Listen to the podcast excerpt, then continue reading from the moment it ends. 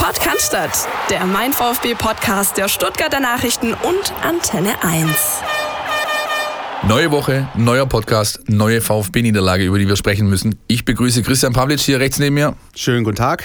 Und Heiko Hinrichsen, den Mann aus unserer Sportredaktion.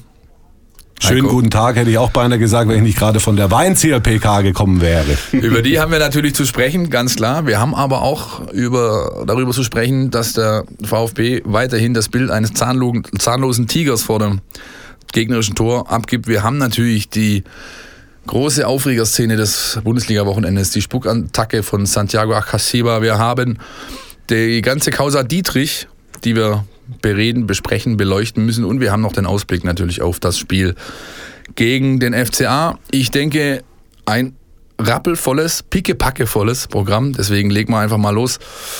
Ja, das Spiel am Wochenende. Eure Meinung bitte? Ähm, also, wenn du mich spontan fragst, Philipp, muss ich sagen, ähm, das fand ich schon sehr ernüchternd. Wir hatten schon viele ernüchternde Tage, Auftritte, äh, Samstagnachmittage beim VfB.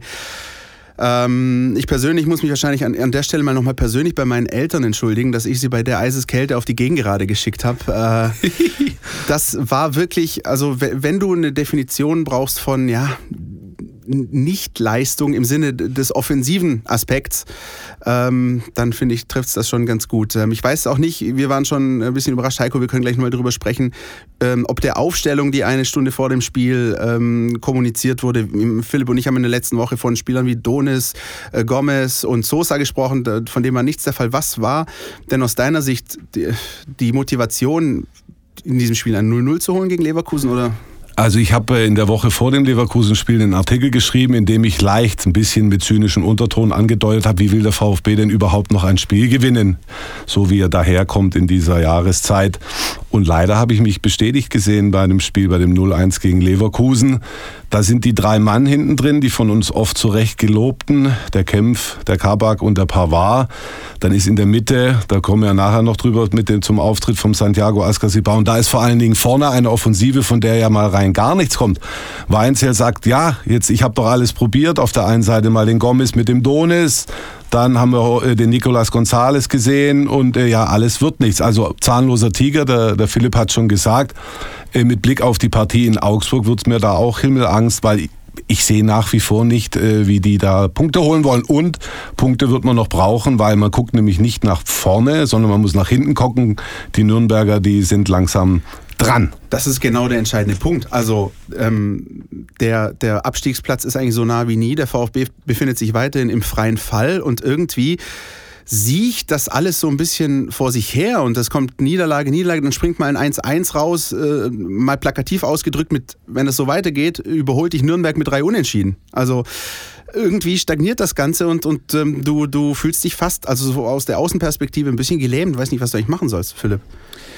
Ja, ich meine, das ist ein Problem, das bekannt ist. Ja, ist, ist einfach nicht neu. Da, da vorne hat keiner also normalerweise ist ja in, in, in, jeder Saison, in jedem Kader ist einer drin, der mal einen Lauf hat von den hm. Offensiven. Und das, das, fehlt halt beim VfB komplett aus verschiedensten Gründen. Verletzungen, Sperren, ähm, fehlendes, äh, ja, wie soll ich sagen, fehlende Unterstützung von hinten. Und das ist, glaube ich, eher, das ist der Punkt, wo ich ähm, ansetzen möchte. Man sagt ja immer, verteidigen tun alle zusammen, angreifen aber auch. Ja, und mir fehlt es im Wesentlichen tatsächlich an konkreter Idee, Spielidee, Spielaufbau, äh, Esprit, überraschende Momente, Pässe, die man nicht unbedingt erwartet, auch mal ein Lauf in die Tiefe, den man vielleicht nicht so erwartet. All das fehlt und dann bin ich ganz schnell natürlich auch nicht nur bei den einzelnen Protagonisten auf dem Platz, sondern eben auch beim Trainer, der, äh, dem ich ja schon letzte Woche vorgeworfen habe, nicht unbedingt den ganz genauen Plan zu haben. Er hat natürlich angefangen, muss man auch klar sehen, er hat es sehr offensiv probiert in seinen ersten drei Spielen, hat dreimal richtig, auf Deutsch gesagt, auf die Fresse bekommen mit 0 zu 11 Toren, hat dann eben das, ähm, seinen Plan geändert, aber mittlerweile muss ich sagen, es ist schon nur noch mit einer ganz, ganz dicken Lupe zu erkennen, was da eigentlich äh, gewollt, gewünscht und geplant ist. An der Stelle vielleicht einfach mal kurz die Erinnerung daran, dass es eine ähnliche Herangehensweise beim Auswärtsspiel in Hannover war, die letzten Endes Taifun Korkut zum Verhängnis geworden ist, der dann auch entsprechend äh, aufgestellt hat, sehr defensiv, dann kam nichts bei raus, eine Niederlage und dann war Schluss. Ich habe irgendwo auch im Netz gelesen, ähm, wenn man mit Taifun Korkut so viel Geduld gehabt hätte wie mit Markus Weinziel, da stünde der VfB womöglich ein bisschen besser da als jetzt. Aber ich möchte mich jetzt nicht nur auf den Trainer einschießen, es ist natürlich nur so eine gewisse, ja, wie soll man sagen, äh, Ratlosigkeit. Heiko, vielleicht kannst du uns helfen. Also zum Trainer kommen wir nachher, glaube ich, noch. Ja. Der hat ja heute auch einen Akzent gesetzt und zwar von sich selber raus. Das werden wir gleich noch diskutieren. Grundsätzlich ist es hier in unserer kleinen lauschigen Kabine ja eine Analyseshow, ja. Und ich muss aber ganz ehrlich sagen, ich, ich bin satt der Analyse, weil ich sage euch auch warum. Weil das immer dasselbe Struktur ist. Hinten stehen sie einigermaßen gut. Der Zieler hat aufstrebende Form, an dem liegt es mit Sicherheit auch nicht. Aber was da nach vorne abgeht und da ist das Mittelfeld dabei an Kreativität, Kreativität, Spielideen und und dann kommt noch dieses andere Thema, das kommt dann noch mit Santiago Ascasibar dazu, da müssen wir auch nochmal drüber diskutieren, was ist das eigentlich für eine Mannschaft, was für eine Mentalität, was für eine Charaktere stecken eigentlich dahinter. Oftmals kommt mir der Weinzell ein bisschen vor wie derjenige, der dann einen Sack Flöhe zu hüten hat, ja, in der Art, dann gibt der eine an der Zeitung ein Interview, damit meine ich Borna Sosa, der äh, Maffeo steht nicht mehr quer, sondern neben dem Stall, dann spuckt der Ascasibar rum, den Badstuber, den hast du sowieso schon die ganze Zeit noch zu betreuen. Das ist ja ein, ein der bestverdienste Pflegefall in Stuttgart etc. pp. Und dann kommt natürlich Weinziel, der hier eingetreten ist mit einer offensiven Spielidee und der heute gesagt hat, ja, da bin ich schön angetreten mit einer offensiven Spielidee, dann verliere ich die ersten drei Spiele 0 zu 11 Gegentor, da musste ich mich musste ich umdenken und dieser Umdenkeprozess, der, der dauert, glaube ich, immer noch an. Nee, also war meines Erachtens auch klar auf äh, torloses Remis oder zumindest Remis ausgelegt, das mhm. ganze, die ganze Strategie am Wochenende hätte auch geklappt wenn eben nicht der Gonzo Castro sich ein, sag ich mal, die, die äh, Parallele zu dem Spiel Dortmund geleistet hat. Gleiche Position, gleiche Situation, äh, gleiches Foul im Endeffekt, das dann zum Elfmeter führt. Deswegen verlierst du das Spiel. Ich bin der Meinung, Leverkusen hätte aus dem Tor raus, äh, aus dem Tor raus, aus dem Spiel heraus keinen Treffer erzielt am Wochenende. Und aber wenn dann eben das Tor fällt, du bist in Rückstand, dann gibt es keinen Plan B und auch nicht genügend Qualität, ehrlich gesagt, um ich das nochmal zu drehen. einhaken, äh, der VfB erzielt der aus dem Spiel heraus noch ein Tor und damit meine ja, ich jetzt die, die restlichen ausstehenden, wie viel haben wir noch? Fünf, fünf Saisonspiele. da sehen wir ja schon beim äh, nächsten Punkt, Harm, harmloser VfB steht hier auf meiner Liste, man könnte auch es dahingehend interpretieren, dass der VfB, das VfB für Verein für Bescheidenheit steht, denn bescheiden sind die Auftritte da vorne, bescheiden ist das Ergebnis, was dabei rumkommt, bescheiden ist die Ausbeute der einzelnen Protagonisten, sei es jetzt Gomez, sei es äh, Didavi, sei es Eswein, sei es äh, Akolo, sei es Gonzales, ja, nominelle Angreifer oder Offensivspieler, die immer für äh, ein paar Tore pro Saison gut sind, respektive gut waren in den letzten Jahren. Das ist ja auch der Aspekt, den jetzt auch Markus Weinziel auch direkt im Nachgang dieses Leverkusen-Spiels gebracht hat, gesagt, ich habe mal mit der Kombination gespielt, ich habe es mal mit der versucht und dann sagt er ähm, sehr freundlich ausgedrückt in seinen Worten, da haben wir noch Luft nach oben, ähm, um nicht zu sagen, da geht eigentlich gar nichts. Ähm, die Frage ist tatsächlich, und das ist die Kernfrage, die haben wir uns zwar letzte Woche schon mal gestellt, aber jetzt versuchen es ganz kurz auch nochmal mit dir, Heiko, wer soll denn die Tore, die Tore schießen? Ähm, Nicolas Gonzalez äh, gibt viel, hängt sich rein, aber da kommt einfach nichts bei raus. Ähm, Alex Esswein ist die gleiche Geschichte. Ich mag ihn als Typen, aber ich muss ganz ehrlich sagen, ähm, wenn du als Offensivspieler äh, in zwölf Einsätzen null Tore und null Torvorlagen zu Buche stehen hast, dann hast du meiner Meinung nach in der Startaufstellung eines Bundesligisten in dieser Situation nichts verloren. Ist das zu hart oder, oder ich meine, was denkt sich denn ein Offensivspieler, der Woche für Woche auf der Bank sitzt, ein, ein Shadrach Akolo, ein Erik Tommy? Der sitzt ja nicht einen, mal auf der Bank. Äh, richtig, nicht mal auf der Bank, aber du hast jemanden da und vor dir spielt einer Woche für Woche für Woche, der einfach 0 und 0 auf dem Zettel stehen hat. Wie, wie ist das zu erklären? Also du hast mir erstmal eingehend gefragt, wie ich glaube, dass der VfB noch Tore schießt. Der, also erstmal, das hört sich jetzt ernüchternd an, aber ich glaube nicht mehr, dass der VfB allzu viele Tore schießt. Das mal grundsätzlich. Aber die wenigen, die er dann vielleicht doch noch schießen kann, da sehe ich die Standards als Möglichkeit. Also da haben sie mit dem Kempf und dem Kabak äh, ja zwei Leute, die da was machen könnten danach. Dann sehe ich das gewisse Spielglück. Du musst auch mal irgendwie Glück haben, dass du da vielleicht mal irgendwo einem einer vor den Fuß springt oder dass du dann doch mal irgendwo einen schönen Konter oder sonst was fährst. Und dann, man mag es kaum glauben, habe ich die Hoffnung auf den Mario Gomez immer noch nicht aufgegeben. Und zwar deswegen, weil ich mich wehre dagegen, die Hoffnung gegen ihn aufzugeben, weil ich mir einfach nicht vorstellen kann oder nicht vorstellen will, dass der Mann so sang- und klanglos abtaucht. Ja, so ein großer Spieler mit einer großen Karriere, 169 Bundesligatore und läuft rum irgendwie Schippe 7. Ich hoffe, dass Weinzel ihn bringt in Augsburg. Er hat übrigens im vergangenen Februar beim letzten Auswärtsspiel in Augsburg das Ja. goldene Tor geschossen. War ein Freistoß Ich in hoffe- die Mauer. Gomez schaltet am schnellsten. Ich hoffe, er bringt den. Ich hoffe, Gomez trifft. Ich hoffe, es gibt drei Punkte und dann ist die Relegation unter Dach und Fach. Dann können wir mal vier Wochen durchatmen und dann geht's in die Relegation. Aber das sind, wie gesagt, alles Hoffnungen. Kommen wir doch zum nächsten heiteren Thema. Ja. Santiago Ascasiba. Ja, caramba, carajo, hä? Heißt übrigens übersetzt, Santiago heißt übersetzt der heilige Jakob. Ja? Das Auch das ist noch. Spanisch für den heilige Jakob und der Camino de Santiago, das ist der Jakobsweg. Ähm, allzu heilig hat sich äh, Santi am Wochenende nicht aufgeführt und er geht auch gerade nicht auf dem Jakobsweg, sondern eher den Gang nach Canossa. Uh, er musste, er, Du drehst jetzt aber auf, mein Lieber. ja, er musste, äh, muss eine vereinsinterne Geldstrafe bezahlen, die ist noch nicht äh, kommuniziert. Ähm, er ist vom DFB Schieds- und Sportgericht bis zum 25. Mai gesperrt worden. Das haben die ganz clever angestellt, weil dadurch ist er auf jeden Fall für die erste Relegationspartie auch nicht spielfähig, weil er einfach, weil, ja, weil er gesperrt ist. Das ist die grundsätzliche Ausgangslage nach der Attacke ähm, eher feuchter Natur gegen Kai Havertz am Wochenende. Wie habt ihr die Szene gesehen? Ja, wir haben nachher, glaube ich, auch noch ein, äh, eine Zusendung verbaler Natur. Da würde ich dann auch noch mal was dazu sagen. Ich möchte, bevor ich zu Askasibar was sage, also dass das nicht geht, da sind wir uns ja wohl alle einig. Ich wollte mal einen Aspekt auf jemand anderes leuchten, und zwar auf das Opfer, auf den Kai Havertz. Der Mann ist 19 Jahre alt. Ich finde, er hat das grandios weggesteckt, ja, im Stile eines, was, was, was scherzt die Eiche, wenn sich die Sau an ihr reibt, ja. Also es war ganz toll, muss ich sagen. Da gehe ich nicht mit, ehrlich gesagt. Denn äh, ich war wie du auch im Stadion, ja, und der Kollege Havertz und Santi, die haben sich quasi von der ersten Minute an einen Bitchfight geliefert. Da war permanent Trash Talk auf dem Platz. Da ging es mehrfach, äh, wenn sie aneinander vorbeigelaufen sind, sind da Worte geflogen. Und mit Sicherheit, auch wenn ich damit in keinster Weise irgendwas schönreden will an der Reaktion, die dann unser Spieler Achkasiba gezeigt hat, ähm, mit Sicherheit sind da auch äh, Provokationen von der anderen Seite gekommen. Und auch wenn man diese Szene nochmal sieht, wie es dann mit Stieler, mit dem Torhüter in der Mitte, wie die dann auch, wie die auf Bildzeit Box aufeinander losgehen würden, auch da fallen, da muss ich nur die Bilder ohne Video, nur die rein analogen Bilder anschauen. Auch da fallen Worte äh, von Seiten Havertz, die mit Sicherheit auch nicht unbedingt ja, kinderfreundlich gewesen sind. Also nicht, dass man mich jetzt falsch versteht. Ich meine natürlich, bevor der ausgeflippt ist, ist natürlich auch von Harvards Seite einiges geschehen. Das ist mir schon klar. Ich meine, nachdem der oder Ja, ja. währenddessen er ausgeflippt ist, das meine ich. Und dann ist es einfach doch so, dass wie beim WM-Finale 2006 sich niemand mehr wirklich daran erinnert, was Marco Materazzi Sinedin Zidane eigentlich ins Ohr geflüstert Ja, hat, sondern Geschichten alle haben über seine nur Schwester, ja. diese, diesen Kopfstoß äh, im Kopf und genauso ist es eben mit, äh, mit dieser Spuckattacke von äh, Santiago Ascasiba, die, äh, müssen wir nicht drüber reden, geschmacklos ist. Und das andere ist die Bewertung der Sache. Wie gesagt, wir kriegen ja noch eine. Also da musste ich teilweise auch mal tief schlucken, wie einige Leute aus der Bundesliga, aus dem Speckgürtel der Bundesliga-Szene die Dinge bewertet haben.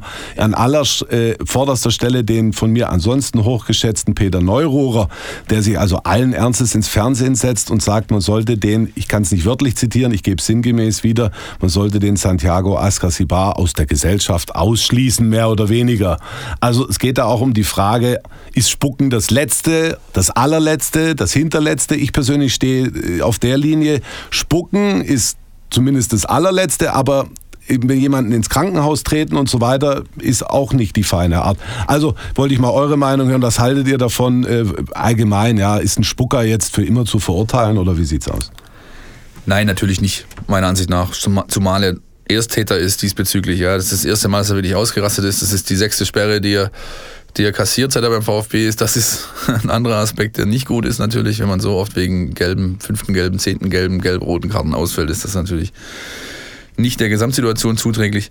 Also mich wundert es auch nicht, dass, äh, dass der VfB übrigens dem Strafmaß dann irgendwie äh, gleich zugestimmt hat, weil Was soll er denn machen? Das naja, ist ja auch vollkommen angemessen. Wir sind doch froh, dass er nicht, dass er nicht bis zum 27. gesperrt wurde. Na, ich wollte auch mal sagen, ganz wenn man es zynisch sieht, könnte man meinen, gut, dass, äh, dass der Spieler nicht beim Relegationshinspiel irgendwie auflaufen kann, um sich da nochmal eine rote Karte abzuholen und im Rückspiel zu fehlen. Also wer weiß, ja. ja, ja, Nein, es ja, ist ja, natürlich, jetzt- jetzt- es, also- ist, äh, es ist eine Strafe, die finde ich auch in der Form, wie du schon gesagt hast, smart ist. Ja? Also wenn wir nochmal kurz über das Strafmaß auch noch sprechen, ähm, dass er nicht mehr spielen würde, das wurde gleich auch ja von Markus Merck und Co.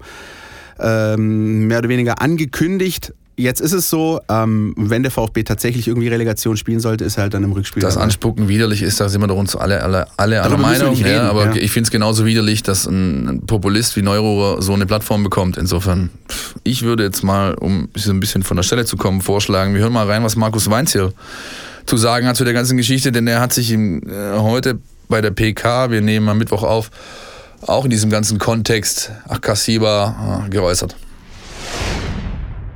Wie sehen Sie die Sache im Nachhinein? Das haben Sie dem Spieler gesagt. Und wenn Sie einfach das mal bewerten könnten, was da so abging im Nachlauf. Ja, das ist eine, eine gute Einst- Einstiegsfrage. Ähm, geht natürlich nicht, was er gemacht hat. Da sind wir uns ja alle einig. Ähm, die, die Strafe müssen wir auch äh, so akzeptieren. Die Äußerungen, die Einschätzungen äh, von außenrum will ich auch nicht äh, bewerten. Aber was mir äh, im Bauch liegt und was ich bewerten will und äh, wo ich mich schon länger frage, was, äh, was wir Trainer uns eigentlich alles gefallen lassen müssen, ist, wenn ich in dem Zusammenhang lese, Spuckattacke, Weinzel hat die Mannschaft oder die Spieler nicht im Griff. Also da muss ich mich wirklich fragen, wo dann der Punkt ist und was wir Trainer äh, uns eigentlich äh, alles äh, gefallen lassen müssen. Bin ich schuld? Wenn ein Spieler äh, über die Grenze schlägt und jemanden anspuckt. Bin ich schuld eigentlich an allem? Bin ich schuld dran, dass wir vorne die Tore nicht machen und dass wir hinten Fehler machen? Ist das so? Ist der holländische Trainer damals äh, entscheidend gewesen oder schuld gewesen, dass, dass, dass Reikert Völler anspuckt? Also da ist irgendwie, finde ich, geht der Respekt verloren und da geht es mir jetzt gar nicht drum, ähm, was andere sagen, sondern mir, mich stört es, wenn ich das in meinem Namen, in meinem Zusammenhang lese, dass ich die Spieler nicht im Griff habe. Und das ist, finde ich, ein Punkt, äh, wo wir oder ihr mal äh, umdenken müsst, äh, wo ist der Respekt für den Trainer? Die Position des Trainers, das war vor zehn Jahren noch ganz anders. Vor zehn Jahren bin ich Trainer geworden und da war der Trainer noch äh, mit Respekt ausgestattet. Der geht mir in so einem Zusammenhang verloren und ähm, das ist meine Antwort zu Askasiba. Ja, was für eine Einstiegsfrage, Heiko Hinrichsen, auf der VfB-Pressekonferenz. Da haben wir dich nämlich gerade auch noch gehört als Fragesteller. Ähm, zwei Aspekte ähm, gibt es im Rahmen dieser Antwort zu besprechen. Zum einen natürlich nochmal Weinziels Ansicht ähm, der Spuckaktion und dann diese, ja, diese Attacke, möchte ich fast sagen, äh, gegen die Journalie. Wie hast du die Situation in dem Moment wahrgenommen und wie ist deine Einschätzung dazu?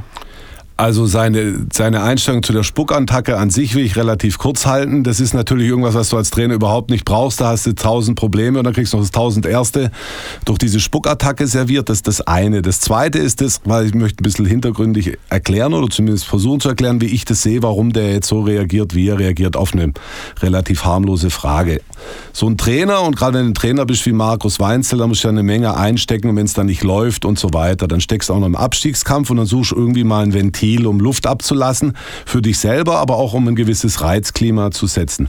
Ich darf da erinnern an zwei Beispiele in der Vergangenheit. Da war einmal die berühmte am Arsch geleckt Rede von Bruno Labbadia, der sagte, wir Trainer sind nicht gerade nicht die Mülleimer der Nation, ungefähr dasselbe wie Weinzierl. Und dann gab es aber noch andere Leute, die suchen andere Ventile. Da möchte ich den Hüb Stevens nennen, der jetzt auch mal wieder äh, in Schalke jetzt äh, die Journalisten attackiert hat, aber in Stuttgart hat er ein anderes Ventil gesucht, hat er sich die Spieler raussucht. Vielleicht erinnert ihr euch, in der Saison 2014, 15, zwei Spieltage vor Schluss, haben die einen Kreis gemacht am Trainingsplatz und Stevens sagt, ihr seid Affen, Affen seid ihr. Und das hat er natürlich so laut gesagt, damit es jeder Journalist hört, damit es dann aufgegriffen wird und so weiter. Will sagen, und dann lasse ich euch zu Wort kommen, der hat viel schlucken müssen, der, bei dem sitzt der Frust hoch, ohne Ende und da hat er jetzt mal ein Ventil gesucht und wenn es jetzt auf dem Rücken von uns Journalisten ausgetragen wird, da hat jeder Journalist seine eigene äh, Ansichtsweise. Ich sage, da muss man als Journalist dann auch mal Nehmerqualitäten zeigen.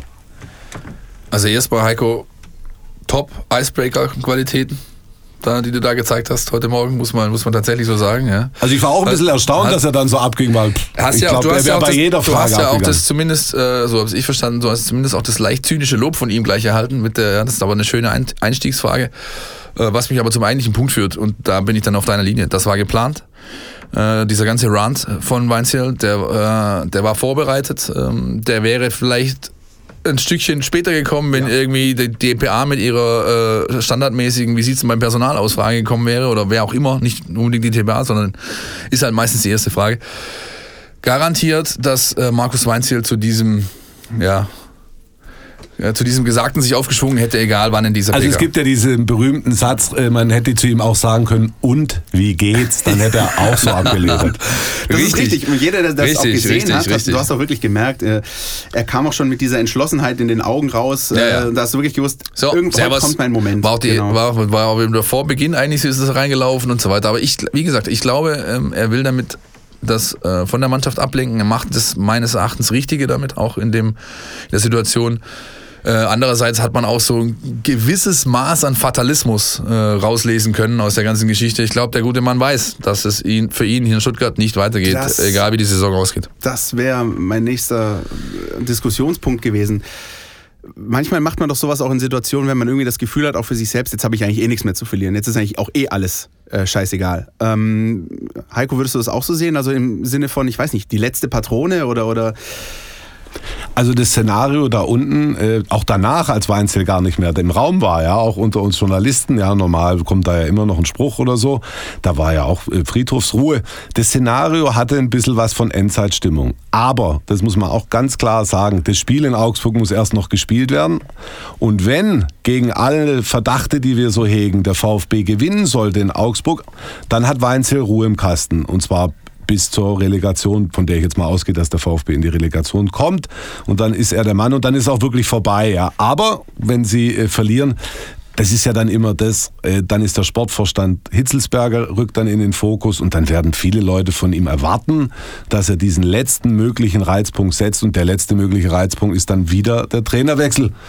Also was anderes sehe ich da jetzt nicht. Und das wäre übrigens wieder der FC Augsburg. äh, Ja, wie so oft. Ja. Das ist ja mittlerweile schon fast gelebte Tradition von VfB-Trainern, egal wie sie heißen, dass Augsburg das Schicksal, Sieg, boah, Schicksalsspiel ist, beziehungsweise werden kann jetzt in dem Fall.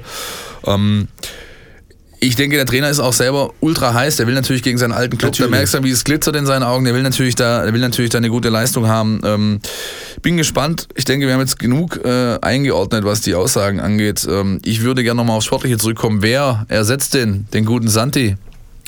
Ja, also da, Wochenende. Das spricht aus meiner Sicht. Ich möchte jetzt gar nicht sagen, dass ich anderer Meinung wäre, aber ähm, da spricht alles für Dennis Aogo. Ja. Also der Rentner, Information von der Pressekonferenz war die, dass der unter Umständen Donnerstag, Freitag ins Training einsteigen kann, aber alle Erfahrung lehrt mich immer, wenn sowas gesagt wird, dann wird es so, dass dieses berühmte Strohhelmchen, da glaube ich also nicht dran. Und ein lustiger Nebenaspekt, wenn er nicht so traurig wäre, war der, dass also Weinzel ungefragt noch nachschob. Übrigens, Bartstuber hat eine Wadenverletzung. Ja, ja. Das habe ich so gewertet, äh, in Klammern gedacht, nicht, dass einer von euch Journalisten noch auf die irrwitzige Idee kommt und den in die Aufstellung schreibt. So Ja. weit ist es schon gekommen beim VfB. Ja, ja, ja. Also ich glaube auch, ähm, dass es Dennis werden wird. Der scheint wieder fit zu sein von seiner leichten Wadengeschichte äh, da kuriert. Ähm, das heißt für mich auch, Castro wird auf die, äh, auf die ganz defensive Rolle switchen und Aogo quasi diesen, diesen verkappten Achter, den Achkasiba die letzten Wochen gegeben hat, spielen.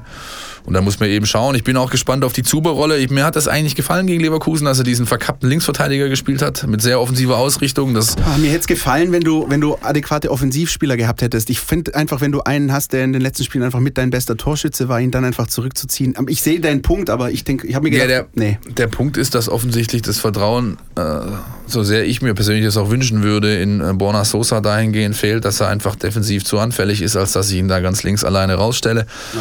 Ähm, mein Zuber kennt das, er hat es in Hoffenheim gespielt, er spielt das für die Schweiz. Er war da auch erfolgreich, auch als Torschütze erfolgreich. Insofern kann ich den taktischen Kniff, den Walze da gewählt hat, nachvollziehen. Und er hat ja heute auch angekündigt in der PK, dass es äh, wahrscheinlich zu einer Neuauflage kommen wird.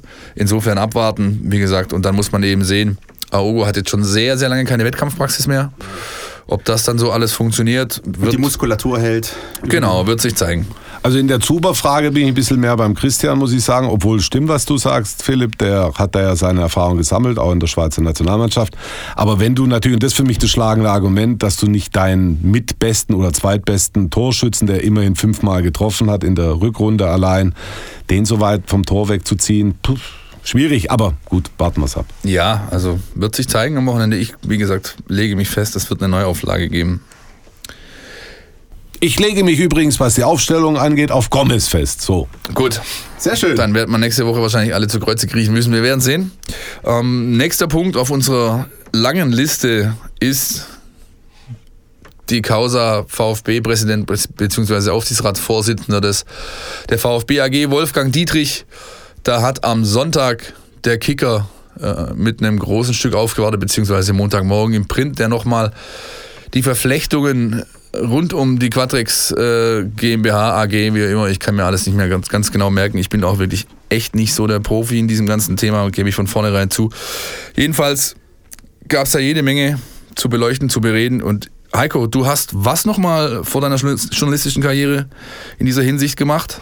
Also ich habe ein abgeschlossenes Studium der Betriebswirtschaftslehre an der Universität Tübingen in der Tasche und probiere mein Bestes, um ein bisschen äh, hier Licht ins Ich Dunkel bin ehrlich gesagt Gott froh, dass du hier drin sitzt, Ja. weil ich, ich könnte dazu so wenig sagen. Es ist einfach nicht mein Beritt, wie wir, wie wir, wie wir so gerne äh, intern sagen. Ich kann damit relativ wenig anfangen. Deswegen, Heiko, Bühne frei. Also ich probiere die Dinge mal zu ordnen. Es geht erstmal darum, was hat der Präsident Wolfgang Dietrich getrieben, bevor er Präsident wurde vom VfB Stuttgart. Da hat er viele Dinge gemacht. Unter anderem gab es eine sogenannte Quadrex AG. Die, das ist der Kopf der ganzen Sache. Jetzt kommen ein paar Fachbegriffe. Darunter kommt, gibt es einen Ableger, die sogenannte Quadrex German Opportunity GmbH. Die sitzt wiederum in Lu Luxemburg. Jetzt, was haben die gemacht? Die haben unter anderem Kredite eingeräumt, also Geld gegeben an, an Kredite an Fußballvereine, unter anderem Union Berlin, FC Kaiserslautern, 1. FC Heidenheim. Die Brisanz, die aktuell entsteht, dadurch, dass ja Berlin und Heidenheim eben Dritter werden könnten in der zweiten Liga und mögliche Relegationsgegner vom VfB. Also, Dietrich und die Quadrex haben Geld an diese Vereine gegeben und wollen das Geld natürlich wieder zurückhaben. Das ist alles datiert. Wir reden von Verträgen, die noch laufen aus der Zeit, als Dietrich noch nicht Präsident war. Was hat Dietrich gemacht? Er sagt, ich bin ehrenamtlicher Präsident und auf dieses Geld, was vor meiner Präsidentschaft ich mir sozusagen durch die Geldgeberei erarbeitet habe, auf das möchte ich nicht verzichten. Er hat aber seine Anteile an diesen ganzen Dingen, so sagt er zumindest, in der Art liquidiert, dass die Dinge, die Rückflüsse, die er noch erzielt aus den ganzen Geschäften, erfolgsunabhängig sind. Das bedeutet, egal ob Union Berlin jetzt gewinnt gegen den VfB in Relegationsspielen oder nicht, kriegt Dietrich dieselbe Summe ausbezahlt. Das ist mal das Erste. Das sind die Geschäfte vor seiner Präsidentschaft. Seid ihr noch bei mir? Natürlich, natürlich, Das natürlich. ist, äh, ich, hab, ich, ich, ich höre gebannt zu. Erzähl sozusagen. weiter. Jetzt geht es um die Geschäfte, die er von denen er sich lösen wollte oder ich glaube ihm, also erstmal steht sein Wort, von denen er sich gelöst hat. Diese German äh, Opportunities hat eine, jetzt wird schwierig, eine Unterfirma, die heißt eine sogenannte Finance GmbH, wir nennen sie Finance. Die bekommt Gelder und zwar dafür, erstmal einen Pauschalbetrag, dafür, dass sie eben Ratschläge erteilt, einem sogenannten Fonds, der in Luxemburg aufgelegt wurde und bekommt auch erfolgsunabhängige Gelder. Und an dieser Finance war der Dietrich über eine VMM Consulting, das ist also eine Firma, VMM Consulting und Dietrich ist genau dasselbe. Und diese VMM Consulting, die nur, wo Dietrich der alleinige Gesellschafter war, ist in, der- zur Hälfte an der Finance drin. Ja? Und Dietrich sagt jetzt, aus dieser Finance bin ich raus.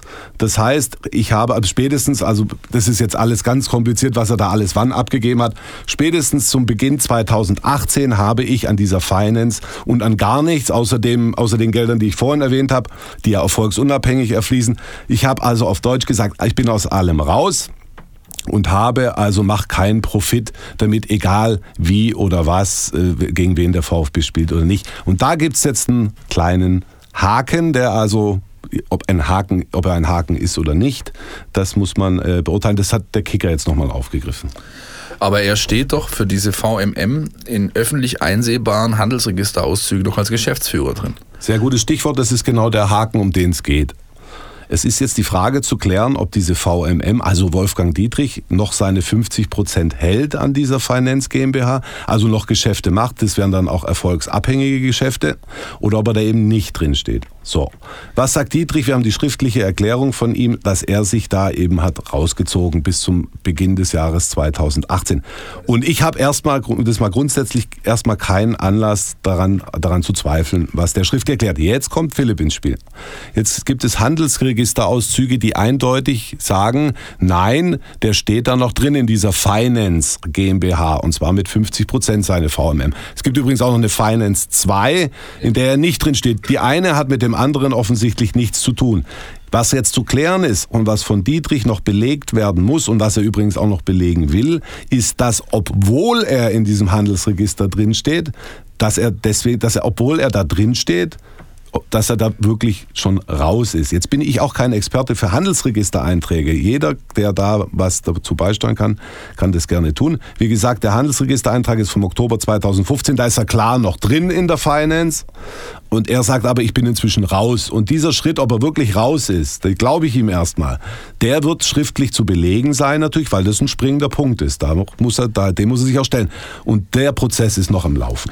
Mir ist das alles so, das ist mir alles schon wieder viel, viel zu kleinteilig, ehrlich gesagt, dass ich da großartig noch in irgendwelche Details, wer wann wo ausgestiegen und jetzt noch drinsteht und mit wie viel Prozent Beteiligung und mir geht es echt ums Grundsätzliche. Und dann fängt bei mir, fängt bei solchen Konstrukten, fängt alles an zu klingeln. Da fängt Football Leagues an zu klingeln, da fängen die Panama Papers an zu klingeln, da fangen Briefkastenfirmen in Luxemburg. Äh, mir geht es primär um Integrität ja, einer Person. Aber und die ist, sorry Heiko, die ist meiner Ansicht nach einfach nicht gegeben. Das ist also, deiner, Philipp, deiner Ansicht nach ist es so, aber Heiko, wir haben ähm, zu Beginn der Woche uns viel darüber unterhalten. Wie sieht denn beispielsweise die DFL das Thema Integrität? Das ist nämlich eine ganz andere Definition. Ja, ich wollte nur was zum Philipp sagen. Also nicht, dass mich hier irgendeiner falsch versteht. Ich bin nicht der Anwalt von Wolfgang Dietrich. Mir geht es nur darum, die Dinge, wie sie sind, sauber zu klären. Und ja. manchmal brauchen Dinge ja. für eine saubere Klärung Zeit.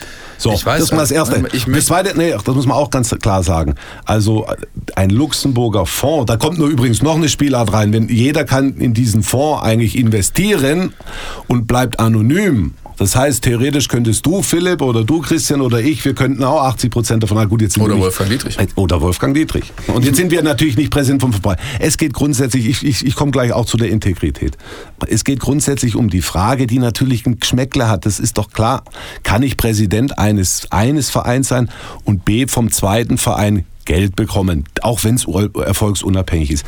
Die DFL hat eine ganz klare, wir haben sie angerufen, wir haben ein frisches Statement von der DFL bekommen und die DFL sagt ganz einfach, solange du nicht operativ in einem, bei zwei Vereinen mitmischt, also damit es jeder versteht, du darfst nicht Präsident vom VfB sein und bei Union Berlin mit Neischwätzen auf Deutsch gesagt, operativ tätig sein. Solange das nicht der Fall ist, hat die DFL kein Problem damit. Das ist natürlich, das ist jetzt meine Wertung der Sache, ein, ein ziemlich äh, wachsweiche Auslegung von Integrität. Ja, da, unter Integrität versteht der Fußballfan dann natürlich ein bisschen was anderes. Genau, das ist nämlich so ein bisschen dieses zweischneidige Schwert. Also auf der einen Seite um das mal vielleicht äh, symbolisch darzustellen, die, die Autobahn der Integrität, auf der Wolfgang Dietrich möglicherweise sämtliche Leitplanken schrammt, links und rechts und irgendwie gerade noch so versucht drin zu bleiben, drin bleibt, das mit Argumenten füttert, mehr oder weniger oder auch nicht. Auf der anderen Seite aber eben diese, diese moralische äh, Frage, dieser, ja, ich sag mal, einfacher gestrickte Aspekt, den jetzt auch Philipp vorher gebracht hat, also nach dem Motto, wenn ich diese ganzen Stichworte höre, wenn ich das alles lese, dann wird mir das zu viel und dann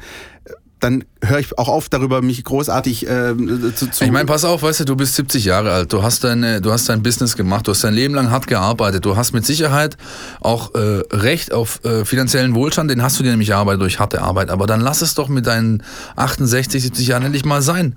Lass doch alles einfach. Du Aber hast deine Schäfchen im Trocknen. Wenn du Präsident des EV werden willst, und dazu lese ich euch gleich nochmal einen Auszug aus der Satzung des VfB Stuttgart vor, den ich hier ausgesucht habe, dann lass doch einfach diese ganzen Sachen machen, clean, clean cut. Warum mache ich den nicht? Warum äh, habe ich weiterhin meine Finger irgendeiner Form im, im, Spiel offensichtlich? Sonst würde es ja keine Verwerfungen geben, über die wir hier gerade diskutieren. Ja, Warum lasse ich das nicht einfach bleiben? So, zwei, das, zwei Dinge das moralische Ding, das geht mir einfach auf die Nüsse, ganz ehrlich. Zwei, also, oder ein, eine Sache ist, also da werde ich auch unsachlich. Ja, ja, ich merke es. Das ist ein, ein, emotionales Thema und Fußball ist ja auch Emotion, insofern ist das ja auch in Ordnung. Aber eine Sache muss man natürlich auch mal klipp und klar feststellen. Der VfB Stuttgart hat sich Wolfgang Dietrich als Präsidentschaftskandidaten ja. ausgesucht. Ja? Und jetzt Dietrich vorzuwerfen, der Dietrich hat seine Vorgeschichte, so wie sie ist. Und der ist eben, man hat es übrigens gesagt, das ist ja das Spezifikum, was ihn auszeichnet, Präsident zu sein. Deswegen wollen wir ihn holen. Und dass man sich da Probleme ins Haus schafft, ob das Dietrich zu verantworten hat, weiß ich nicht. Dietrich hat gesagt, ich bin der, der ich bin. Und äh, jetzt lassen wir es über die DFL prüfen, bla bla bla. Ob er ich hoffe für ihn, dass das alles so in Ordnung ist und dass er so da rausgestiegen ist aus der ganzen Nummer. Aber wenn er das getan hat, dann hat er genau das getan, äh, was er angekündigt hat. Und dann muss sich der VfB fragen lassen, Ja, der warum VfB, sie ihn der ausgesucht VfB hat, hat ihn sich ausgesucht, ohne äh, einen Gegenkandidaten zuzulassen, ohne dass man in irgendeiner Form einen klassischen Wahlkampf hätte veranstaltet, dass es, dass es eine Alternative gegeben hätte, geschweige denn eine Opposition. Aber auch das ist eine Satzungsfrage des VfB Ja. Stuttgart. Also das ist ja sozusagen der Satzung immanent. Deswegen, also ich versuche hier so ein bisschen so die moderative Rolle so ein bisschen einzuüben ne? und, und ein bisschen das hier äh, versuchen klarzustellen. Die Emotionen kochen hoch in der Sache. Das merkt man auch, wenn man eben, wenn man liest auf, auf Twitter, auf Facebook. Ähm, Ja, und, und wir bewegen uns hier mit, mit äh, auf einer äh, Wellenlänge mit ganz, ganz vielen juristischen Spitzfindigkeiten und hin und her. Und genau das ist aber der entscheidende Punkt, den eigentlich auch Heiko gerade gesagt hat. Ich meine, wenn, also wir können jetzt nicht hingehen und, und Wolfgang Dietrich zu sagen, äh, sagen, ob er jetzt Geld äh, versuchen soll, noch zu verdienen mit 70 oder nicht. Wenn ich äh, 70 bin, habe ich vielleicht auch Bock, irgendwie auf den Philippinen äh, auf dem Liegestuhl zu liegen und mich irgendwie von einer 30 Jahre jüngeren Frau massieren zu lassen. Da könnte Das ich ist- mich dich gut vorstellen, muss ich sagen. aber, aber der Punkt ist, und, da, und jetzt kommt nämlich der Punkt, den, den sozusagen Philipp noch ins Spiel bringen will. Die, die Frage nach der Satzung des VfB Stuttgart und der, ähm, sag ich mal, dieses Reinholen ins Boot des VfB Stuttgart, das ist ja der eigentliche Punkt. Und bereits vor zwei Jahren hat er, die Geschichte ist ja nicht gänzlich neu, muss man an der Stelle auch sagen. ne? Bereits vor zwei Jahren äh, hatte der geschätzte Kollege Pe Peter Stolterfote auch schon vor einigen Wochen bei uns zu Gast war in der Stuttgarter Zeitung über dieses ganze äh, berichtet. Ja? Deswegen, es ist nicht ganz neu, aber Philipp, jetzt, ich will dich nicht aufhalten. Die Satzung. Satzung ist mein Stichwort, genau richtig. Ich habe das Internet ausgedruckt, respektive die Satzung des VfB Stuttgart. Und zwar unter dem Punkt 3, ja, oder dem äh, Themenaspekt 3, der heißt Organe, ist in Paragraph 12, Punkt 7 zu finden. Da steht folgender Satz. Mitarbeiter oder Mitglieder von Organen, von Unternehmen, die zu mehreren Vereinen oder Tochtergesellschaften der Lizenz liegen, beziehungsweise deren Muttervereinen oder mit diesen Vereinen oder Gesellschaften verbundenen Unternehmen in wirtschaftlich erheblichem Umfang in vertraglichen Beziehungen im Bereich der Vermarktung, einschließlich des Sponsorings oder des Spielbetriebs stehen, dürfen nicht Mitglieder in Kontroll-, Geschäftsführungs- und Vertretungsorganen des Vereines sein, wobei Konzerne und die ihnen angehörigen Unternehmen als ein Unternehmen gelten. Wenn ich mit meinen bescheidenen juristischen Kenntnissen das hier lese, dann sehe ich doch klipp und klar hier auf Schwarz und Weiß stehen, dass die Satzung des VfB eigentlich untersagt, dass er Präsident sein darf. Also wenn ich das mit meinen bescheidenen juristischen Kenntnissen würde ich dir sogar zustimmen, ja. Aber auf der anderen Seite denke ich mir, das wird ja ist ja bestimmt auch geprüft worden, bevor der ins Amt gehievt worden ist. Ja, die Deswegen, DFL hat auch alles Mögliche geprüft und trotzdem kommen Dinge raus. Also Also ich glaube wirklich, wir können die DFL in der Sache tatsächlich ausklammern, weil die DFL sagt, so wie Heiko gemeint hat, also solange du nicht äh, Präsident beim VfB und Sportdirektor bei Union bist, bist du raus aus der Nummer. Ich glaube, da sind die, äh, da sind die Hemmschwellen tatsächlich sehr, sehr niedrig. Ich glaube, wir können die DFL in der Sache tatsächlich fast rauslassen. Die VfB-Satzung ist da schon klarer. Äh, Die DFL können wir nicht rauslassen und zwar deswegen, aber äh, dann müssen wir wieder in die Zukunft blicken, äh, in die Vergangenheit blicken, als, als, als äh, Dietrich gewählt wurde, weil der VfB natürlich diese Aussage der DFL Ja. ins Feld geworfen hat, um Dietrich auf den Thron zu heben. So nach Natürlich. dem Motto, seht her, wir haben von der DFL eine Unbedenklichkeitserklärung, deswegen Ja. wählt diesen Mann. Und äh, diese Unbedenklichkeitserklärung, die ist natürlich relativ Die kann man immer heranziehen. Ne? eine, eine, eine sehr niedrige Hürde. Aber, liebe Leute, das, was, was nicht stimmt, was Philipp gesagt hat, ist, es kommen neue Dinge an sich. Das stimmt nicht. Das war alles bekannt. Und worum es jetzt geht, ist, ob er sich aus den Dingen verabschiedet hat. Ja, darum geht's. Also, dass er dieses, dass er diese Geschäfte betrieben hat, das war im Oktober 2016 klar. Zumindest denen, die genau aufgepasst haben. Wobei ich dann auch verstehe, und ich verstehe ja den Punkt von allen Leuten, weil wir, das ist ein Fußballverein und wer will da mit Luxemburger Fonds und, und Opportunities und Finance und, und Tod und Teufel zu tun haben. Jetzt haben wir es aber zu tun und da bitte ich wirklich darum, bei aller Emotionalität, die Dinge müssen schon ordentlich bewertet werden. ich denke, das Maßgebliche wird sein, die nächsten Wochen erstens mal nicht wie ich äh, ähm, emotional zu werden, sondern das Ganze versuchen auf eine sachlich, äh, Ebene zu hieven und dann ähm, hat man ja noch die Mitgliederversammlung am 14. Juli und dann kann man ja dem Herrn mal mehr oder minder deutlich mitteilen, was man von seinen Aktivitäten hält. Ich meine, er ist mit 57,2 Prozent gewählt worden. Seine Popularität ist seitdem nicht unbedingt ins Unermessliche gestiegen. Ähm, die Frage ist halt, inwieweit noch eingegriffen werden kann, denn durch die Ausgliederung sind halt die Mitglieder und der EV nicht mehr so ganz äh, wirkungskräftig und ich Also nochmal, ich bin nicht der Anwalt von Wolfgang Dietrich, ich bin nur jemand, der aber gerne auf Fakten äh, basierend äh, diskutiert. Und am 14. Juli ist es, glaube ich, stehen keine Wahlen an. Ja? Und Dietrich hat angekündigt, auch im Fall eines Abstiegs Präsident zu bleiben. Ja, nicht, das sind erstmal die Fakten. So, so, Ah, ja, ja, wir aber das man, Ganze mal man, man kann ja, man kann, mal- ich, ich wollte gar nicht auf Wahlen raus oder auf Entlastungen oder was auch immer was, aber man kann ja, man hat ja dort die Möglichkeit, dann, äh, als Mitglied zu sprechen. Ich würde trotzdem versuchen, man an ja der Stelle nochmal ganz kurz, sorry, den, den, den Bogen sozusagen zu spannen zwischen äh, Emotionalität auf der einen, vielen juristischen Fakten auf der anderen Seite, um mal, um das Ding mal vielleicht ein bisschen habhafter zu machen, Heiko Philipp. Ähm, wie stehen die Karten von Wolfgang Dietrich? Was muss passieren, damit er safe ist? Ähm, und was passiert, wenn er das eher nicht vorlegen kann? Oh nee, da, nee, also da kriegst du mich jetzt nicht hin. Und zwar deswegen, das ist mir, also wenn, wenn der das jetzt nicht vorlegen kann, ja, dann hätte er gelogen. Ja. Dann hätte er gelogen. Und was passiert, wenn ein Präsident gelogen hat, das lasse ich jetzt mal dahingestellt. Also, ja, so einfach ist es. Er hat gesagt, ich bin mit meiner VMM Consulting, schriftlich liegt uns das vor, bin ich raus. Und das Wort zählt für mich. Und wenn sich nachher beweisen würde, dass er nicht raus ist, kann sich jeder sein Urteil selber drüber bilden.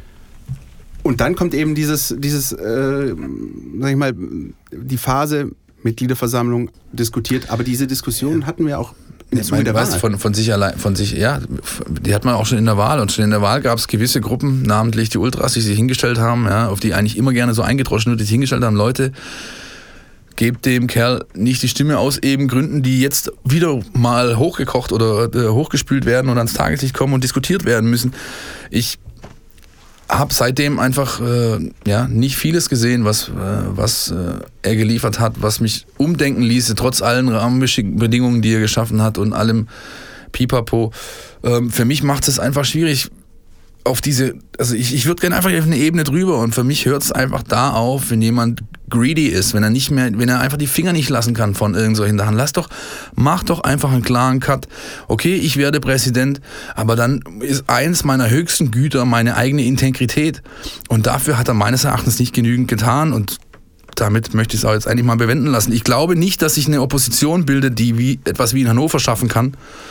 Die hätte nämlich schon längst äh, mal aus der Deckung kommen müssen, ja, um da, um da einen großen Umbruch im Verein in irgendeiner Form dazu äh, äh, hinzubekommen. Insofern wird der Kerl, der, der ist ja, der ist ja, ich meine, er ist ähm, immerhin eines, er ist, äh, er ist sehr standhaft in allem, was er tut. Das heißt, er sagt klar, ich habe keinen Grund hier, mich aus der Verantwortung zu stellen. Ich bin bis da und da gewählt und so lange wird er auch Präsident bleiben, ganz einfach. Okay, das alles ist jetzt kein klassisches Pro und Contra, sondern eigentlich ein sehr reger Austausch von Argumenten. Das Ganze ist ja sehr, sehr hitzig und man merkt auch schon allein, wenn man zu dritt ist in so echt einer warm, Kabine ja. ist, ja, ist total super. Äh, ich fühle mich gerade so ein bisschen wie Frank Plasberg. Was Frank Plasberg dann irgendwann äh, zu einem Punkt seiner Sendung macht, ist, er lässt dann die Zuschauer zu Wort kommen. Und ähm, ich würde mal vorschlagen, wir machen das an dieser Stelle auch mal. Ähm, in dem Fall sind es keine Zuschauer, sondern Zuhörer. Wir haben äh, natürlich auch auf die ganze Geschichte hin und über das große Ganze, auch ein bisschen über unsere Arbeit, ähm, eine Voicemail zugesandt bekommen in unser Mein VfB-Postfach. Und ich würde sagen, wir machen das in dieser Woche einfach zu unserem Außennetz und hören da einfach mal rein. Außennetz. Alles, was euch im Netz beschäftigt. Grüß Gott zusammen. Mein Name ist Christoph Lohmann. Bei Twitter Rebucanero74. Und äh, ich äh, möchte euch gerne ein Feedback geben zu eurer Berichterstattung auf mein VfB bzw. Stuttgarter Nachrichten, Stuttgarter Zeitung in den vergangenen Tagen und Wochen. Ähm, ich war einigermaßen entsetzt darüber, wie ähm, Nico González und auch die Situation mit äh, Santiago Ascasiba von euch bewertet wurden. Da waren äh, zum Teil reißerische Überschriften dabei, wie äh, González schon beinahe ungenügend und Ascasiba Giftgrätsche außer Rand und Band.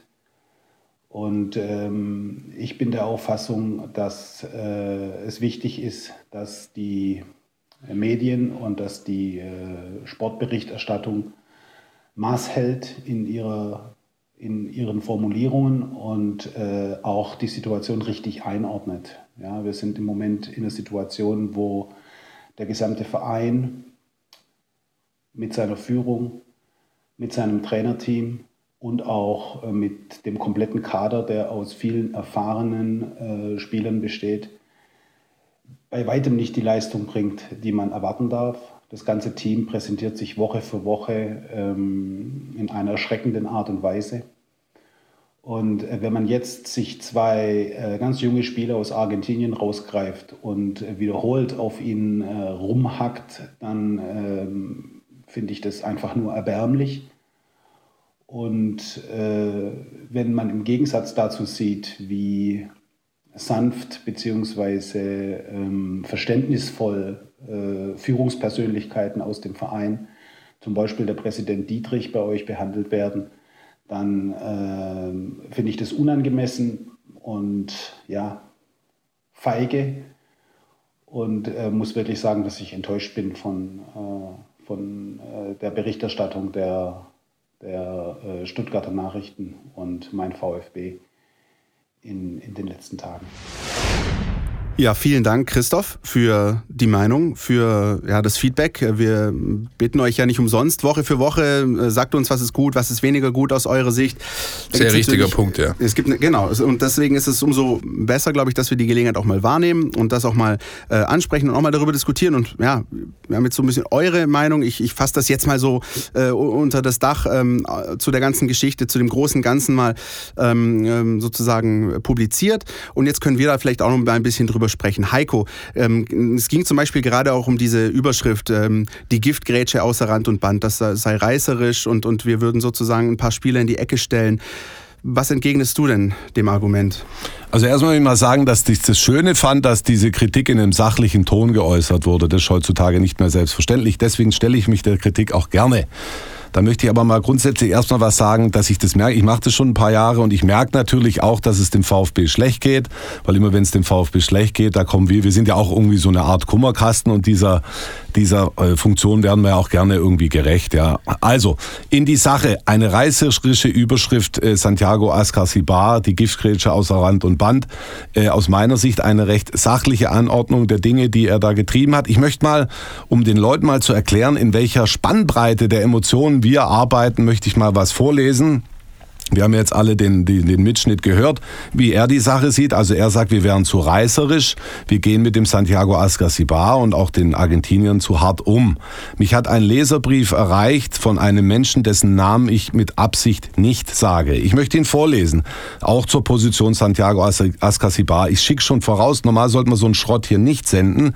Ich will euch nur mal erklären, mit was für eine Melange der Gefühle, ja, von, von, von hier zu reißerisch bis nagel nagelt ihn an die Wand, wir hier arbeiten müssen und mit der wir es zu tun haben. Also, der Mann schreibt zum Fall Santiago Ascasibar ein Leserbrief an meine Adresse. Dieses kleine, jähzornige, unbeherrschte und drittklassige Männlein muss der VfB ganz schnell aussortieren und mit dem nächsten Flieger in seine Heimat nach Argentinien zurückschicken. Aber vorher gehört ihm eine Geldstrafe verpasst, die ihm richtig wehtut, die er nie vergessen wird und obendrein eine Sperre für alle deutschen Stadien. Das ist natürlich eine unsägliche Sache, das muss man ganz klar sagen. Ich wollte nur sagen, die Emotionen kochen in die eine und in die andere Richtung hoch. Und was ich mir immer auf die Fahne geschrieben habe, ist weder dem einen ins Maul zu reden, also unserem Zuhörer, noch diesem etwas leicht irren äh, Leserbriefschreiber, sondern in den Mittelweg zu finden. Und deswegen kann ich mich nur für das rechtfertigen, was ich selber schreibe. Und äh, außer Rand und Band ist aus meiner Sicht eine sehr gemäßigte Beschreibung der Sachlage, die jeder im Stadion gesehen hat. Da kann ich hundertprozentig damit leben und dann bin ich gleich fertig. Die anderen scharren schon mit den Hufen, äh, dass wir zwei Argentinier jetzt rausgreifen und, und die besonders hart anpacken. Das ist natürlich auch grober Unfug. Und zu dem Dietrich haben wir ja vorhin schon gesprochen. Ähm, ich, ich finde das tatsächlich interessant, auch mal diese Argumente auszutauschen. Und bei der Geschichte, gerade das, was du gesagt hast, ich meine, wir drei hier und ich glaube auch unsere Kollegen, wir müssen ja eigentlich keinen Hehl draus machen. Wir freuen uns, wenn der VfB gewinnt und wir sind auch ein bisschen sauer, wenn der VfB verliert. Trotzdem ist unser Job, auch eine gewisse Neutralität zu wahren und versuchen, Dinge einzuordnen. Marcel Reif, den kann man auch so und so finden. Ja, kann man auch sagen, ist ein super Typ, äh, philosophisch oder ist auch, äh, labert auch teilweise Blödsinn. Aber der hat mal einen ganz klugen Satz gesagt, finde ich. Der hat gesagt, wenn du das Bundesligaspiel Bayern gegen Dortmund kommentierst und die Bayern-Fans halten dich für eine Dortmund-Sau und die Dortmund-Fans rufen dir Bayern-Schwein zu, dann machst du deinen Job richtig. Und so ein bisschen geht es uns da in der Geschichte Sprache. auch. Das ist auch so ein bisschen Herr dieser. Pavlic, Entschuldigung, Sprache. das war ja ein Zitat. Das ist ja dann auch so ein bisschen dieser Zwiespalt. Ich kann beispielsweise, gerade wenn wir diese äh, Nachricht gehört haben, ich kann auch ein bisschen eingehen auf ähm, diese Überschrift äh, Nicolas González beinahe schon ungenügend. Das ist auf meinem Mist gewachsen, äh, äh, gebe ich auch gerne zu. Ähm, das ist aber letzten Endes eigentlich eine Wiedergabe, in dem Fall ja von ähm, Bewertungen der Leser. Damit möchte ich jetzt nicht irgendwie den schwarzen Peter auf die Leser schieben, aber wie kommt so eine Überschrift zustande? Wir haben ja diese Einzelkritik bei uns, die werden nach Schulnoten vergeben, von 1 bis 6. Und dann habt ihr da draußen die Möglichkeit, eben auch zwei Tage lang Noten dazu zu geben. Ähm, Nicolas González hat nach dem Leverkusen-Spiel im Durchschnitt von den Lesern die Note 5,2 bekommen.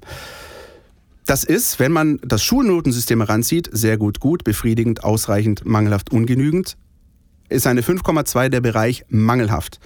Mit der Tendenz in Richtung ungenügend. Und wenn dann die Überschrift sozusagen gewählt wird, Nicolas González ist beinahe schon ungenügend und das ungenügend in dem Fall in Anführungsstrichen, ja, dann ist das eben eine ganz klare Referenz auf die Schulnote. Und es ist natürlich klar, dass ich bei der Wahl einer solchen Überschrift eben natürlich auf Nicolas González mit seiner 5,2 gehe und nicht auf irgendeinen Spieler, der eine 3 hat im Schnitt. Das ist natürlich auch ein bisschen, das ist nicht reißerisch, das ist halt so ein bisschen das rausgegriffen, soll in keinster Weise ein sogenanntes Bashing, wie auch oft vorgeworfen wird, auch jetzt in der Woche mir gegenüber, zu Nicolas González sein. Ganz im Gegenteil. Das ist eigentlich eine Wiedergabe ähm, sozusagen des Durchschnittsleserwerts äh, mit äh, Referenz auf Schulnoten. Und insofern wollte ich da auch niemandem irgendwie was Böses machen. Nur so als kleine Erläuterung, mal wie sowas zustande kommt. Also ich finde, als allererstes auch nochmal muss ich danken für diese Voicemail. Ich finde das sehr, sehr angenehm, ehrlich gesagt. Und ich finde es auch gut, dass wir uns hier mit äh, auseinandersetzen hier in, in dieser Sendung. Ähm, ich, ich finde, er hat mir vielleicht ein bisschen zu sehr Wert auf Headlines gelegt. Ähm, also das könnte immer, also das ist ja auch ein Artikel dahinter. Und ähm, ich habe beide Stücke gelesen und ich fand beide dahingehend, wie ihr es schon gut erläutert habt, eigentlich ausgewogen, dass, dass sie dass sie gut ausgepegelt waren. Eine Überschrift hat natürlich immer so ein bisschen eine Funktion. Ja, und da muss man, ähm, ja, äh, gerade in der heutigen Zeit, wo es alles ein bisschen hektischer, äh, nervöser zugeht, natürlich auch versuchen, den einen oder anderen ein bisschen zu, zu triggern, ja, anzusprechen. Insofern kann man da sicherlich äh, über die ein oder andere Geschichte, die wir da in letzter Zeit machen, auch mal diskutieren. Ganz grundsätzlich gehe ich, wie gesagt, eurer, mit eurer Analyse mit. Wir machen das eigentlich im Großen und Ganzen schon so, dass es ausgewogen ist. Wo ich eine Lanze für brechen möchte, ist der Kollege González.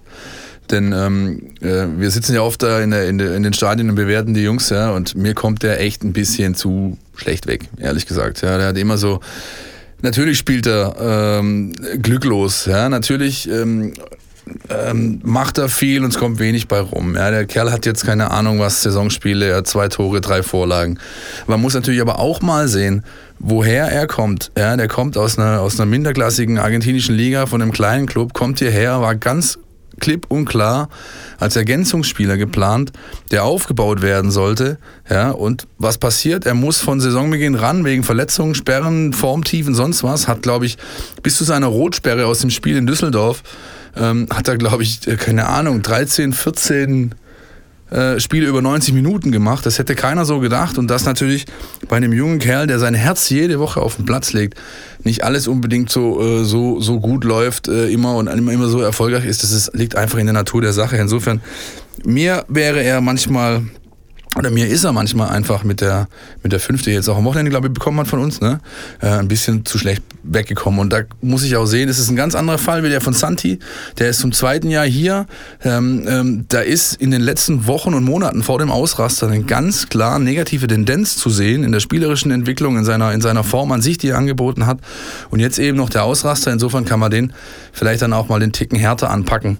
Ähm, insofern, ja. Also das sind jetzt nur sozusagen auch zwei kleine Beispiele gewesen. Vielleicht mal als Gegenpart. Heiko hat es ja vorher angesprochen, man merkt, dass es momentan dem VfB Stuttgart schlecht geht. Ja, klar. Im Zuge des 5-1 gegen Hannover 96 war die Überschrift zu dem ähnlichen Notenanalysetext äh, Osan Kabak mit Bestwerten und Osan Kabak ausgezeichnet.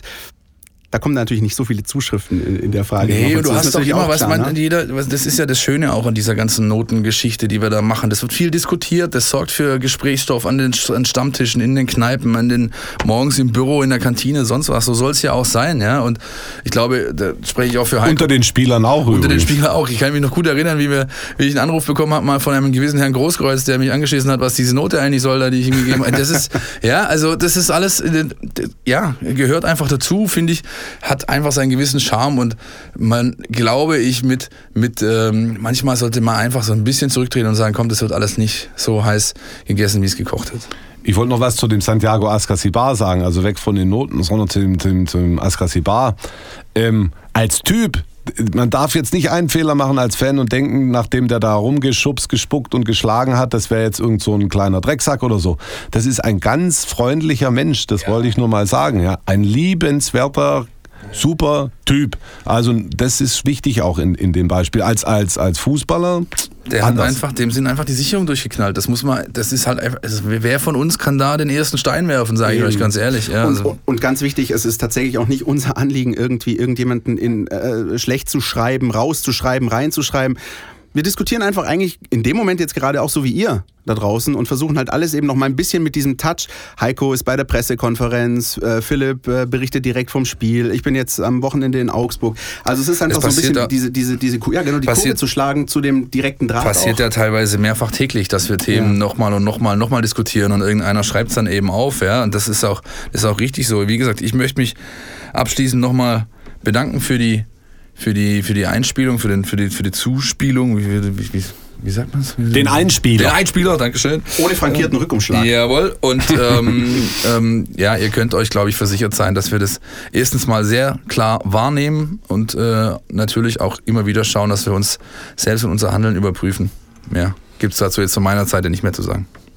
Dann würde ich sagen, ab zum nächsten Spiel. Die Mein VfB Taktiktafel. Hier geht's ins Detail. Der FC Augsburg ist ein Musterbeispiel dafür, was ein Trainerwechsel bewirken kann. Wer das Spiel von Augsburg gegen Frankfurt am Wochenende verfolgt hat, der hat gesehen, dass äh, da schon ein neuer Wind zu herrschen scheint. Also sie haben sehr intensiv gespielt, haben mental sehr geschärft einfach und haben es dann auch taktisch anders gemacht. Martin Schmidt hat auf 4-1-2-1 umgestellt. Mit Daniel Bayer auf der 6, der dann wieder in relativ großen Räumen spielen kann und was ihm auch liegt. Und davor eben mit äh, sehr offensiven Achtern und hochstehenden Außenstürmern. Und damit haben sie dann sehr guten Konterfußball einfach gespielt. Also kann sich der VfB nicht darauf verlassen, dass das Tore schießen einfacher wird. Ja, vielen Dank an Jonas Bischofberger für die Analyse zu diesem Spiel FC Augsburg gegen den VfB Stuttgart. Ich glaube, damit ist taktisch wirklich alles gesagt. Ähm, dadurch, dass wir jetzt auch vorher so lange über die Causa Dietrich gesprochen haben, glaube ich, können wir uns recht kurz fassen. Es ist ein Endspiel für Markus Weinziel? Fragezeichen, Ausrufezeichen? Es ist das letzte Endspiel für Markus Weinziel. Also, wenn er gewinnt, äh, ist er unser Mann für die Relegation, von der ich mal ausgehe. Wenn er verliert, gibt es turbulente Ostern auf dem Cannstatter Vasen. Ist es nochmal so dieses, sag ich mal, dieser Aspekt gegen den Ex-Verein? Wir hatten das auch vor ein paar Wochen, Philipp, äh, als er Thomas Doll zugerufen hat, ähm, haut die Augsburger weg. Ist es so tatsächlich nochmal so dieses Ding? Vielleicht auch deswegen der, der, der Fakt, dass der VfB noch an ihm festgehalten hat, dieses Spiel gegen seinen Ex-Verein, vielleicht mit besonderer Motivation, da nochmal den äh, Wendepunkt zu schaffen? Das ist das, was man gehört hat, so aus dem Ja. Umfeld unten, dass der ein oder andere da ähm, ähm, schon relativ heiß ist, allen voran natürlich Weinziel, aber auch Altintop oder Bella und so weiter, die wollen natürlich da nochmal ein Ausrufezeichen setzen. Ich hoffe, es gelingt. Ansonsten bin ich bei Heiko. Es stehen arbeitsintensive Osterwochenenden für uns an, aber auch für den VfB, der nämlich dann einen Nachfolger präsentieren muss. Heiko Hinrichsen, hast du einen Tipp? Äh, ja, ich glaube, also wahrscheinlich werden mich jetzt einige für irre halten, aber ich glaube, sie gewinnen. 2-0. Auch das noch. Einmal Gomez im Strafraum und einmal Zuber aus der Distanz. Das ist mal nett. Können wir mitleben. Also ohne auf die Schützen einzugehen, gehe ich das Ergebnis mit, ja. Ich halte mich raus. Ich glaube, äh, besser wird es tipptechnisch nicht. Ich glaube, es ist ja besser, dass ich an der Stelle nichts sage. Ähm, Lass mal noch einen Jingle abfahren. Unbedingt. Die Mein VfB Fangfrage. Hier gibt's was zu gewinnen. Ja, die Mein VfB Fangfrage. In der letzten Ausgabe gab es ja für euch nichts zu gewinnen, weil jetzt eben das Auswärtsspiel in Augsburg ansteht. Aber die Woche drauf hat der VfB Stuttgart schon wieder ein Heimspiel in Bad Cannstatt. Es gastiert Borussia Mönchengladbach, die Fohlen vom Niederrhein äh, am Neckar. Und äh, dazu haben wir auch eine Frage vorbereitet. Ihr könnt wieder bei uns gewinnen. VIP-Tickets für eben diese Partie. Es ist sogar ein Samstag 18.30 Spiel meines Wissens. Ja, also tatsächlich Lecker, so lecker, lecker, lecker. Mini-Flutlichtatmosphäre auch, äh, auch wenn wir schon in der Sommerzeit sind. Und es ist Spargelzeit im VIP-Raum. Doch, Leute. Also ihr seht, mitmachen lohnt sich. Die Frage, die wir euch stellen äh, in dem Zusammenhang ist, ähm, Der Philipp hat gerade einen Spargel verschluckt. Philipp geht's, aber er muss ja gerade Leute, denkt mal an die Zeit, ja? die Zeit. Wer hört Wir- denn den Kram noch wir an? haben doch keine? Zeit. Ja.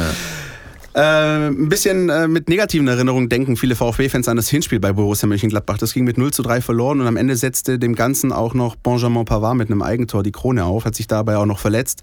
0-3 ging es verloren und unsere Frage geht auch so ein bisschen um Eigentore äh, in der Begegnung VfB Stuttgart gegen Borussia Mönchengladbach.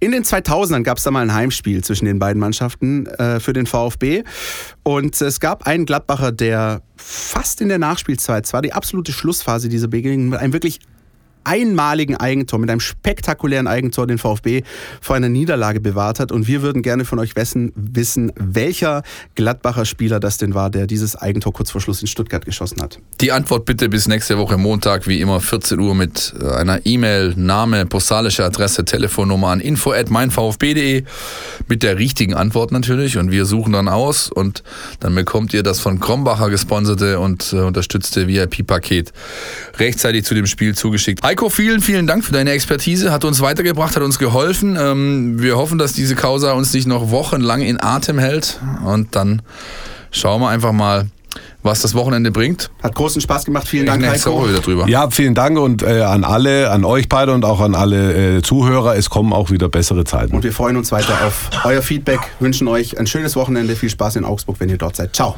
Fort Cannstatt, der Mein VfB Podcast der Stuttgarter Nachrichten und Antenne 1.